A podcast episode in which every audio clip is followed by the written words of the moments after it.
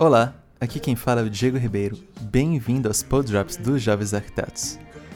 Hoje eu vim compartilhar com vocês uma ideia um pouquinho diferente.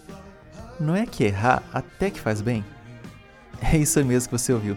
Deixa eu repetir. Errar, ouçam essa, errar faz parte da vida e não é tão ruim quanto parece. Acho que a primeira questão a ser levantada, se você é um arquiteto ou até não, tem um trabalho qualquer, é entender que errar sempre faz parte do jogo. Se você sabe que errar é algo que sempre vai acontecer, então a gente tem que partir do princípio que uma das experiências mais comuns para nós é essa, de errar. Simplesmente isso. Se é alguma coisa comum, a gente tem que encarar isso com naturalidade. Não ficar se martirizando eternamente porque por um acaso seu professor ou seu cliente simplesmente destruíram suas emoções com as palavras mais pesadas e difíceis de engolir que você já ouviu na vida. A gente pode escolher cair na lama ou partir para cima, dar a volta por cima mesmo, sem medo, e realmente pegar os projetos e tentar de novo. Eu sei que é bem complicado sair daquela zona de conforto, ainda mais quando a gente é novo e ouvir um monte de coisa que vai lá no fundo da alma e destrói os nossos sentimentos é uma das piores sensações que a gente pode ouvir. Arquiteto, então, quando fala mal do projeto dele, é que nem quando alguém pega o seu filho no meio da rua, aponta o dedo na cara dele, levanta a voz e sai xingando por aí sem dó nem piedade. Seu sangue já entra em ebulição e você já começa a explodir de dentro para fora como se fosse sair por aí em sede de vingança. Não é mais ou menos assim no começo? É. Eu sei que foi um pouco pesado, mas o sentimento interno da negação é muito forte, né? Ainda mais para quem não tem costume com essas coisas ainda.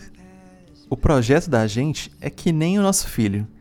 Ele passa todas as fases da vida. Ele nasce nas nossas ideias, nas nossas percepções, nas nossas intenções. Ele cresce, se encorpa, cria um aspecto, uma história com um espaço. Fica maduro, pronto para ver o mundo, se reproduz nas ideias, nas percepções do outro, do observador no caso, e inevitavelmente tem seu ciclo final em algum momento. Ele morre, seja pelo tempo ou pela intenção inicial que foi dada a ele. Mas, mais importante, no final ele sempre se transforma em alguma coisa nova, ou ganha um outro uso, um outro espaço, ou até é demolido, deixando só pedra sobre pedra, que vai depois ser reutilizado em algum outro lugar. Esperamos nós que isso aconteça, até porque, como arquitetos, nós temos os nossos ideais sustentáveis, não é mesmo?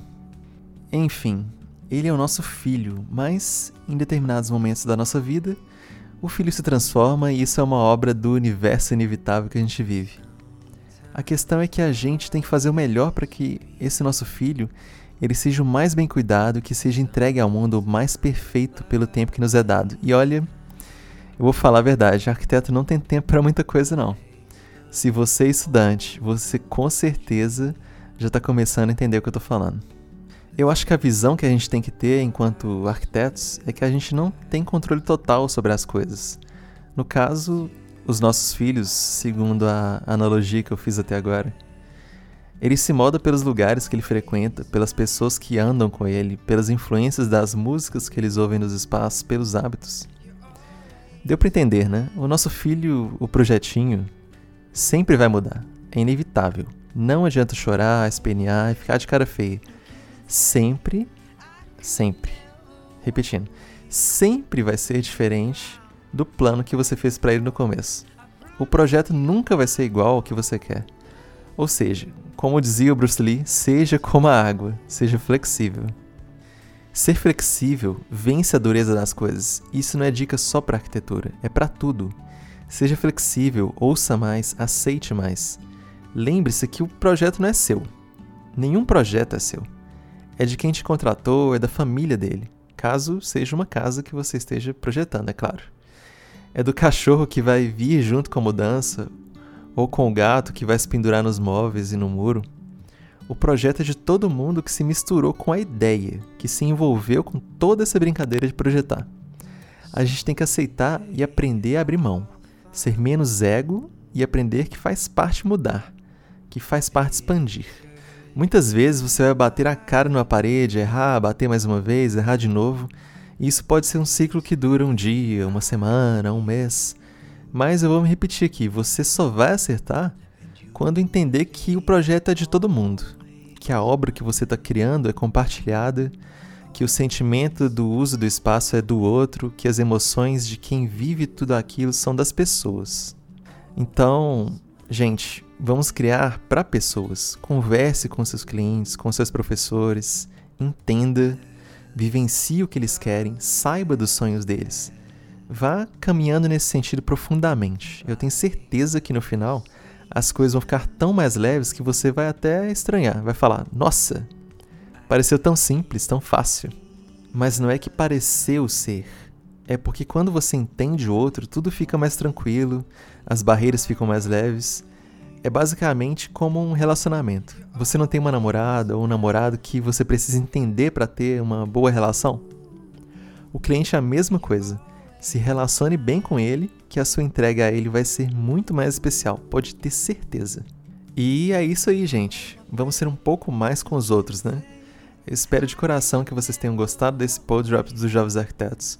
Eu convido vocês a curtir nossa página no Instagram, que é o Jovens Arquitetos Oficial, e que conheçam nosso site, que tem um conteúdo muito, muito bacana do mundo da arquitetura, do design, da arte, da fotografia, enfim de um monte de coisas que eu tenho certeza que vocês vão gostar muito. O site é jovensarquitetos.com.br ou .com, o que vocês preferirem, e se inscrevam no nosso newsletter no site. E é claro, no nosso podcast. Sempre que eu tenho um tempinho livre, eu venho aqui abrir o meu mundo da arquitetura para vocês, na expectativa que leve a mensagem com boas intenções e que isso faça a diferença na vida de vocês de verdade. Um grande abraço a todos Voltem sempre e até mais.